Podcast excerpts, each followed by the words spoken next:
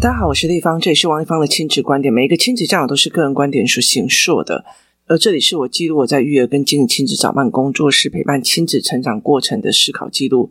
如果你有任何的问题想跟我接洽，可以私讯我的粉丝专业超级富有的幸福幸运女 Antonia 王王丽芳教养同好会，或加入王丽芳亲子观点来社群，跟许多的父母一起聊天互动哦。呃，我们来讲一下这几天的那个生活记录哦。呃。中秋节的时候，我跟我们的那个朋友们，他们一起说要去烤肉哦。因为其实我们上一次去控油的时候，我发现小孩子对烤东西的，嗯，跟火的状况，其实非常非常的觉得好奇哦。所以我们后来就讲说，嗯，我们原本就有一个，就是很久以前，然后我们订的一个烤肉的场地跟烤肉的事情，这样子。那定金已经付了。可是问题在于是，大家一直连续在确诊哦，就是大家一直连续在确诊，然后导致他时间一直往后移。可是我们已经跟孩子说了，所以等到九月份快要中秋节的时候，我们就在讲说，好，那我们还是中秋节过后，因为大家都已经身体都康复了，然后就是带他们去这样子。那后来我们呃也因为这件事情，本来要带他们去看那种什么叫做烤乳猪这样。可是后来，其实我们发现那个场地其实没有想象中那么的好。那有很多的客观因素，并不是很适合这群小孩子去哦。所以后来我们就换了一个场地。然后换了一个场地的时候，我们就讲说，那我们再约一些语言班的孩子们哦。那为什么会这样子说的一个原因，在于是说，其实如果我在所有的社群或公开约朋友的话，其实他会来的报名的很多。可是每个孩子的状况就会非常非常的多，但是美玲老师的语言班，还有很多的孩子来的时候跟呃结束的时候，他们的语言真的是差非常非常的多。我记得有一个小孩子哦，他其实刚来的时候，他就是一直黏着妈妈，一直黏着妈妈，然后后来到最后，像昨天我们去烤肉的时候，他其实就可以跟每一个人然后应答自如这样子哦，然后他很敢讲这样子。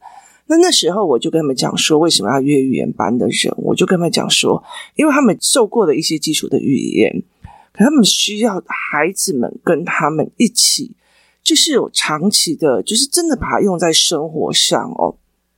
那昨天非常有趣的一件事情哦，就是我那时候其实有跟我们的孩子讲过，孩子的妈妈讲过，其实我们一天到晚带他们出去，带他们出去玩。那呃，其实他们很会在大自然里面玩，或者是在任何一个地方，他们都可以玩得非常非常开心哦。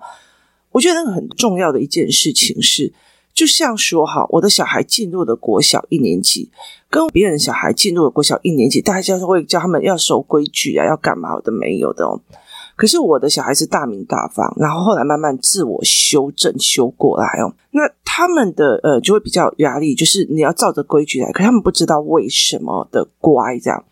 所以后来其实我那时候才常常在跟我们这群大妈妈在讲说，一刚开始你会一直要去跟功课这件事情做一个拉扯，你需要跟很多的功课做拉扯。可是其实这些东西就是概念的。概念其实通了就会通了哦，所以那时候我大量的放在认知跟就是自我修正。那后来其实我们慢慢的往前在走的时候，我就让这一群小孩子一起玩的。我那时候就跟他讲说，其实，在工作室里面这些五年级的孩子哦，一般出来玩，要么就是在旁边装自闭不讲话，要么就是在旁边找一个角落就是要玩手机哦。其实，在很多的状况是的这样子哦，那。在玩的时候，四五年级的这一群，他们照样玩啊，然后去。其实我那时候本来一直觉得说，莲花池跟荷花池在四年级的水生植物里面，呃，莲花池是不是又清又干净？它还是浑浊的哦。那我们那天去烤肉的时候，一大早它其实是下大雨的，然后就很多人就问说啊，下雨那还要不要去哦？可是对我们来讲，雨天也可以玩得很开心哦，所以我们那时候就去。去的时候，这群小孩真的是玩的超开心。他们在泥巴里面都玩的很开心。那因为它是一层一层的结构，那上一层的人他们也是有带小孩，他们试图想要让小孩子去做一些水生植物的教学。可是这群小孩就是在那边，就是拿着雨伞在那边看，然后面无表情的听听大人讲解完了以后，进去凉亭里面就一人一台 iPad 跟手机在那边玩起来，一个人玩。很多的时候就是集体的，集体聚在一起，各自没有交谈，每一个都在玩线上游戏哦。可是我们这一群的这一群也是四五年级的小孩，几乎就是满场的玩啊，然后到处的吆喝这样子哦。那因为有语言班的小朋友第一次加入我们这个团体去这样子，那时候他们在玩的过程里面哦，就会让我觉得非常的有趣哦。呃，其实有些妈妈会很愿意陪小孩子这样跑来跑去啊，然后用鬼抓人或干什么。可是他们从头到尾就是跑来跑去，跑来跑去，就是小的孩子。那大的孩子不一样哦，他们会吆喝一起去做什么，吆喝一起去干嘛。好，可是小的。他们没有这样子的方式，他们就是跑来跑去，跑来跑去哦。我常常跟很多人来讲，如果你的孩子们遇到孩子们玩的方式只有跑来跑去、追来追去、跑来跑去、追来追去哦，那很大的一个原因就是他们对语言上面的沟通是没有的。玩的方式只有跑来跑去、有追来追去、跑来跑去、追来追去哦，所以你会觉得很吵，然后你就会去制止他不要这样跑来跑去啊、追来追去啊。那很多的时候，他们会先消耗掉他们一些能量，就是跑来跑去、追来追去。那后来，其实我就让呃这几个妈妈去看哦，看他们这一群小孩在玩的方式。那这也就是我在讲的，说一年级的孩子，他们接下来会遇到什么样的状况哦？你自己想看，下课时间有十分钟，别人约出去，我们要不要一起出去玩哦？然后就一起约出去了哦。那个会画虾的，会。揪浪的好，那就是离德他就会哎，我们出去怎么怎么玩？那我们要不要怎样怎样怎样？你知道，就是他们会约这样子哦。可是你如果没有跟上的，其实你就不在那个团体里面哦。那其实很会讲的那一群人啊，我没玩什么啊，我们怎样怎样怎样？哎，不然怎样怎样？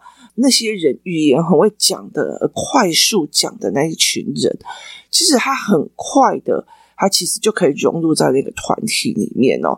那讲又不是那种，你知道有很多小孩很会讲，他很会讲的原因是他讲他自己想讲的，就是他没有办法是跟人一起互动，就是你来我往哦，你这样想的哦，然后怎样怎样哦，你的意思是什么？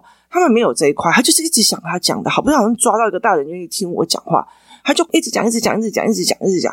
其实很多的大人也是这样子的状况哦。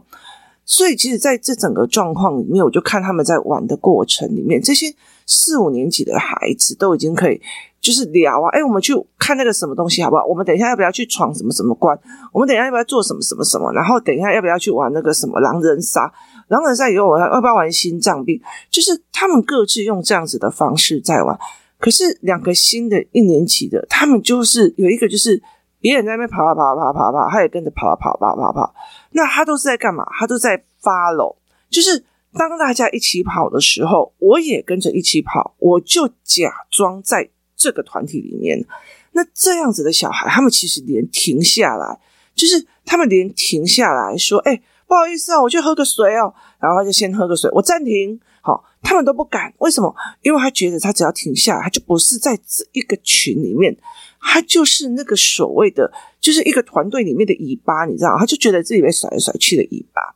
好，这样子的孩子，他其实就是静静的，然后他玩的时候，他也假装进去了。可是事实上，他知道在玩什么？没有，他只知道大家跑跑去跑跑去，他就跟着玩哦。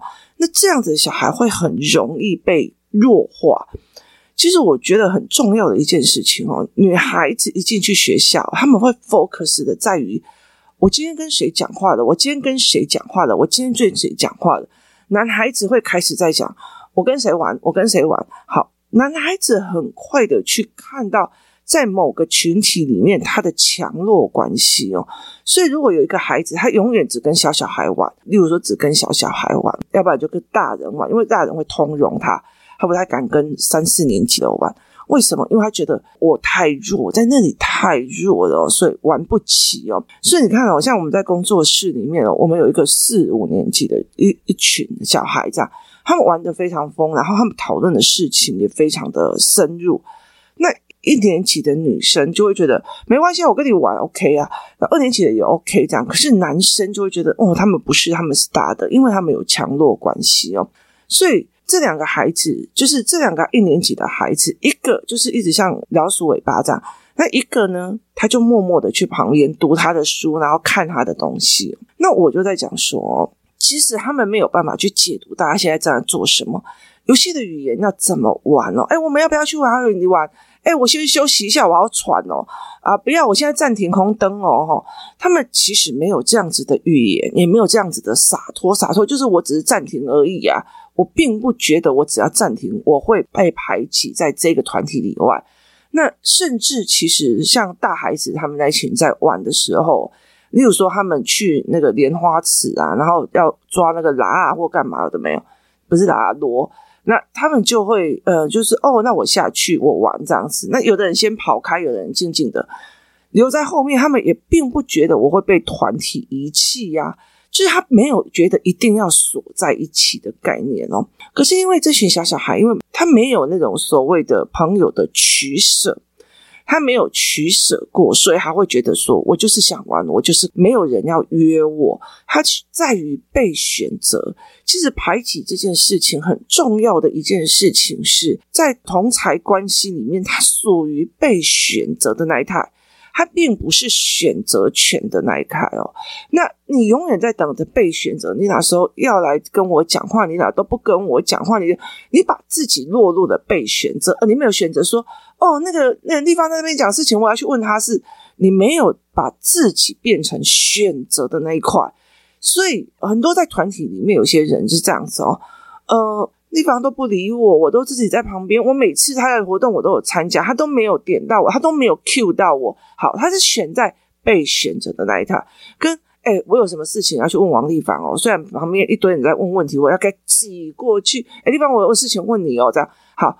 那个叫做选择，你有选择权，你可以去选择你要做的是什么。所以后来有很多的，嗯，我就跟他们在讲说，哈，你看这个像尾巴这样子，就是大家玩，然后他就跟在后面跑，好像他在群体里面跟人家玩，事实上他没有，他没有，他没有跟对话，他没有干嘛，他只是跟着跑这样子的孩子。那另外一个就是。哦，我不知道你们在干嘛，没有人单独约我说，哦，某某某，你要不要一起玩？他就在旁边自己玩自己的一个人玩这样哦。那这两个孩子哦，他们就会在这个团体里面，你看下课十分钟，然后全部人都冲出去了，然后他们就会没有啊，我就在教室啊，没有啊，我就在干嘛？哦。那妈妈们会误以为说这是他的选择，那其实很重要一件事情是，他是不得已下的选择，还是真的选择哦？那有些小孩其实就是一直都在，例如说，他就拿一本书就在旁边哦。那非常非常有趣的一个点在于是，我就跟他们讲说，因为这样子的专心，尤其是男生好了，他们会觉得这跟在后面他很弱。所以其实，呃，所有的欺负就会在他身上，甚至他会觉得他们又不约我了，就是别人没有欺负你，你也觉得被选择而被欺负的受伤感还是会有的。所以这个小孩就会越来越委屈。那另外一个就是我不爽，就是我不爽，我就停在旁边，我看我的书，我没有要跟你互动。好，他也会被别人做成，就是男孩子觉得他怪的，那怎么样有的没有。但是有些小孩会不服，所以就会开始。就是会有很多的行为开始变啊，开始冲啊，开始干嘛的时候，那老师就会去跟妈妈讲，这个孩子在学校里面就会变成过动啊、吵闹啊，然后不合群啊，这样子的状况。很大的一个原因是在于是他真的不知道怎么跟众人一起玩哦。这个时候，这一群怎么一边讲话一边说：“哎，我们等一下怎样干嘛，好不好？”然后怎样的，他们没有办法，然后甚至不知道在哪里插话插进去哦。所以他那个是语言班练习完了，你要有个实际的环境让他。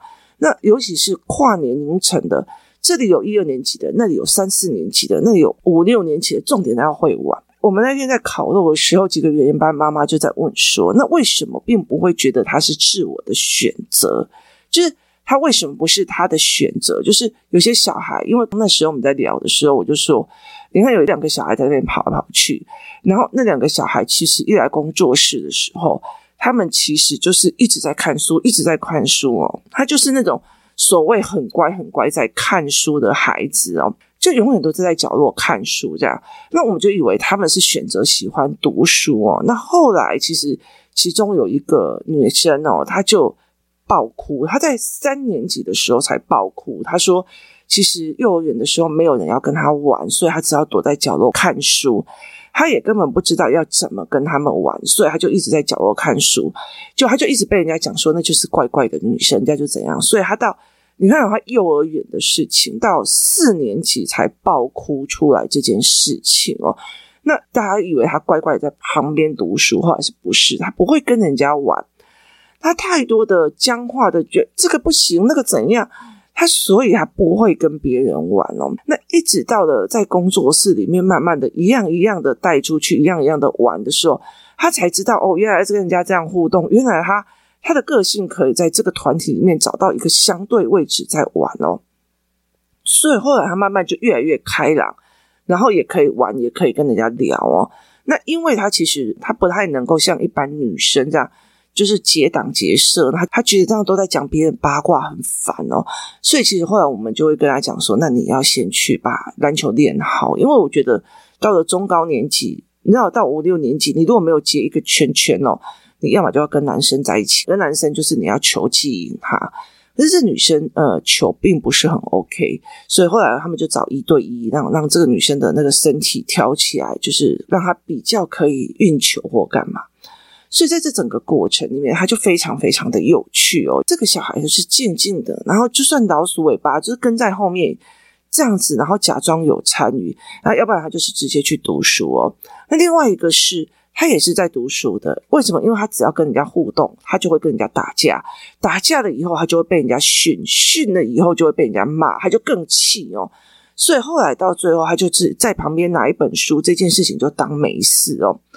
那有些妈妈就问我说：“啊，为什么她不是自己选择在读书？”我就跟她讲说：“没有错，如果我今天可以选择跟全部的人一起聊天玩，但是我又可以选择一个人，我两边都自在，这叫自在。可是我没有办法去跟人家聊天，所以我只能缩回到我的读书的空间里面，这个不叫自在，这个叫做逃避。那逃避的方法不会一辈子都是输的。”听清楚，就是逃避的方法不可能一辈子都是书。也意思就是说，这样子的孩子，他小时候可能拿一本书，他就不需要去跟人家人际关系交流。妈妈也觉得哦，他很爱书，没有错，很开心这样子哦。那其实后来就是非常有趣的一件事情哦，他们很爱书。我就觉得他们的阅读跟思维一定比较好，可是后来我在阅读理解的过程里面去看，其实他们根本就不懂文本在写什么跟思考什么，所以这件事情就会让我觉得是这样嘛？他其实就一直沉浸在他所谓的幻想性文本里面哦。那后来觉得非常有趣的一个点，就是当这个男生他就是只要一跟人家互动就打就揍啊，或者跟人是骂脏话干嘛的嘛。慢慢的一直调到现在，他可以跟大家一起玩，玩到很开心。以前他妈妈哦，以前他妈妈只要这个小孩出去，他就很紧张哦，他快掉脾气起来，要赶快把他拉到旁边去哦。那现在他妈妈就跟我讲说，哦，跟他出去玩哦，有时候玩到我在旁边都度孤，就是。就是会很想睡，你知道，因为真的就是就是你就是陪他玩，那他已经有他自己可以跟人家相处愉悦的非常快乐。可是其实真正的在四五年级的时候，他其实就会像隔壁的那样子，他不会一辈子都是输。后面的意思在于是。如果我可以躲到书里面，我接下来可以躲到电玩里面，我接下来可以躲到毒品里面，我接下来可以躲到任何一个工作里面，任何一件事情的里面哦。所以，其实要了解一件事情，前面是书，后面呢，他的书是他的真正在读的吗？还是他其实只是我这样子，我就不用跟别人玩？这件事情是很有趣的一件事情哦。所以，在这整个概念里面，去怎么去思维这件事情，那我觉得非常有趣。后来，这两个孩子就是从小来工作室里面就拿一本书在旁边窝着的这两个孩子。其实妈妈们就是其中一个妈妈，她很清楚，就是国高中生会有什么样状况，所以她那个时候其实一直很坚持的，就是每次都要跟我们出来，甚至很多事情她是主办。那为什么很大的一个原因，是因为她很清楚，到最后很多的孩子会走向什么。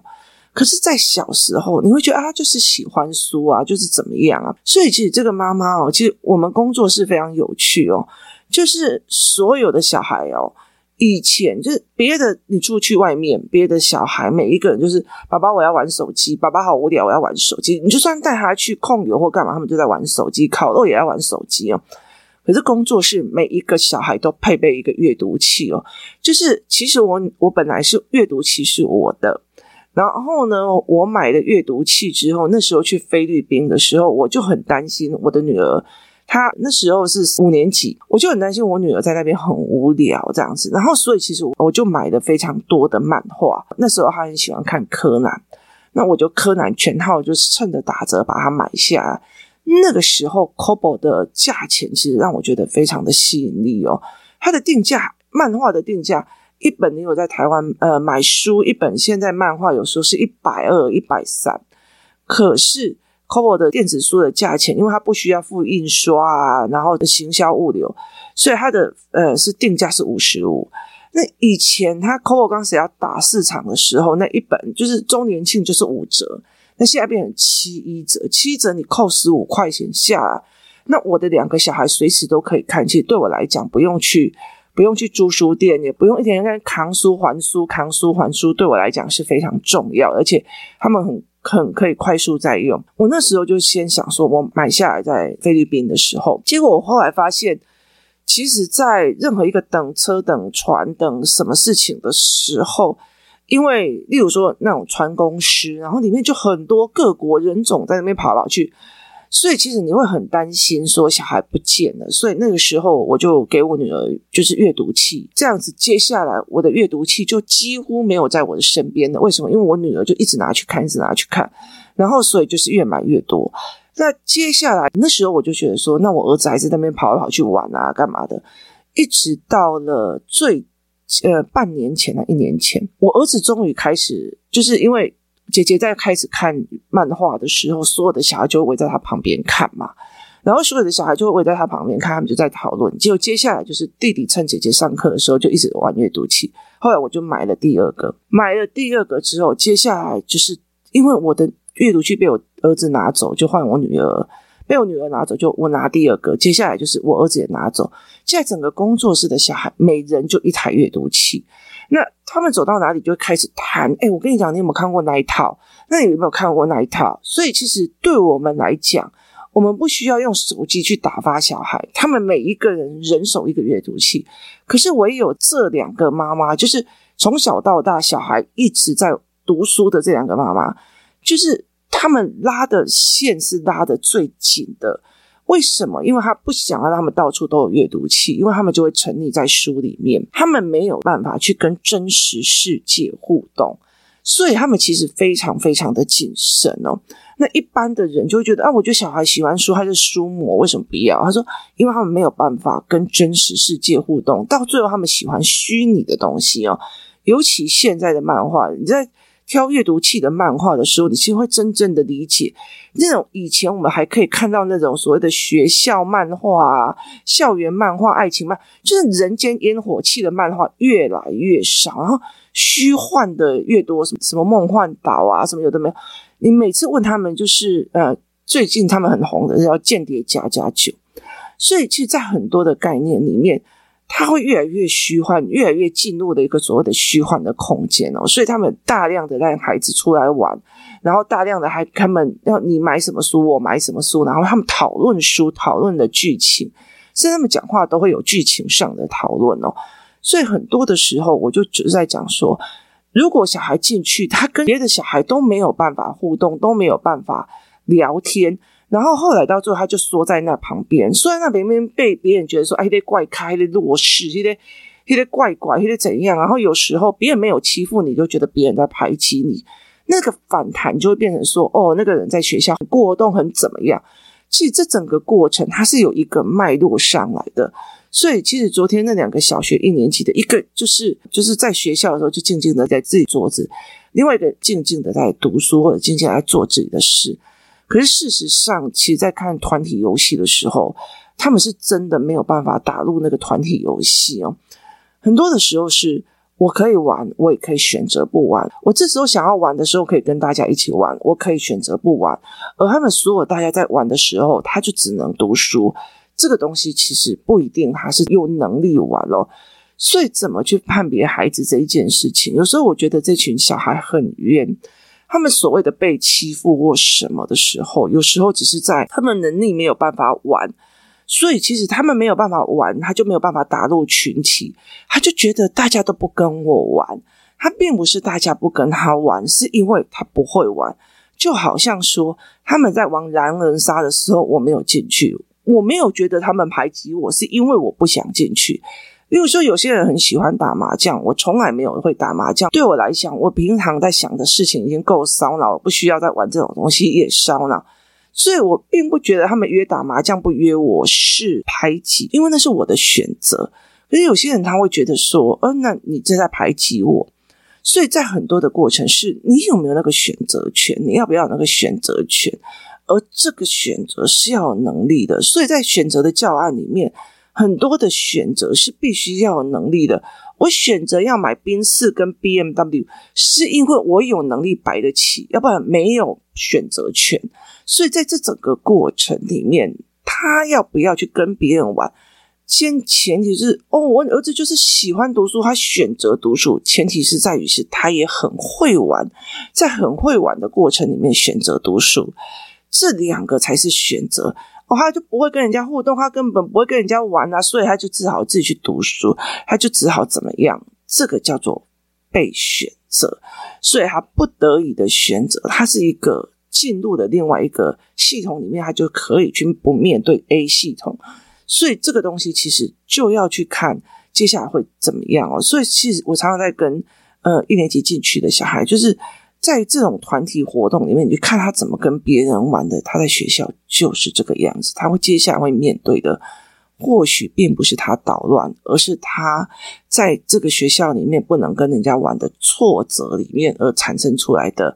反击或畏缩，他慢慢的会越来越大，他会用尽了他现在的处理方法，偏安的方法，而去面对他新的一个环境哦，这是一个非常值得大家思考去面对的一件事情。他怎么玩，他怎么陪别人玩，其实，在自由游戏里面，其实就可以非常非常的清楚看见他在学校会遇到什么的困难，而重点不在于是他遇到了什么困难。重点在于是，当我们看懂了，我们该怎么协助他们，这才是最重要的一件事情。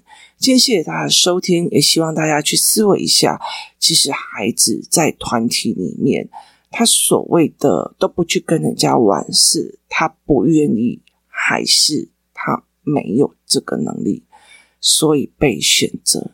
今天谢谢大家收听，我们明天见。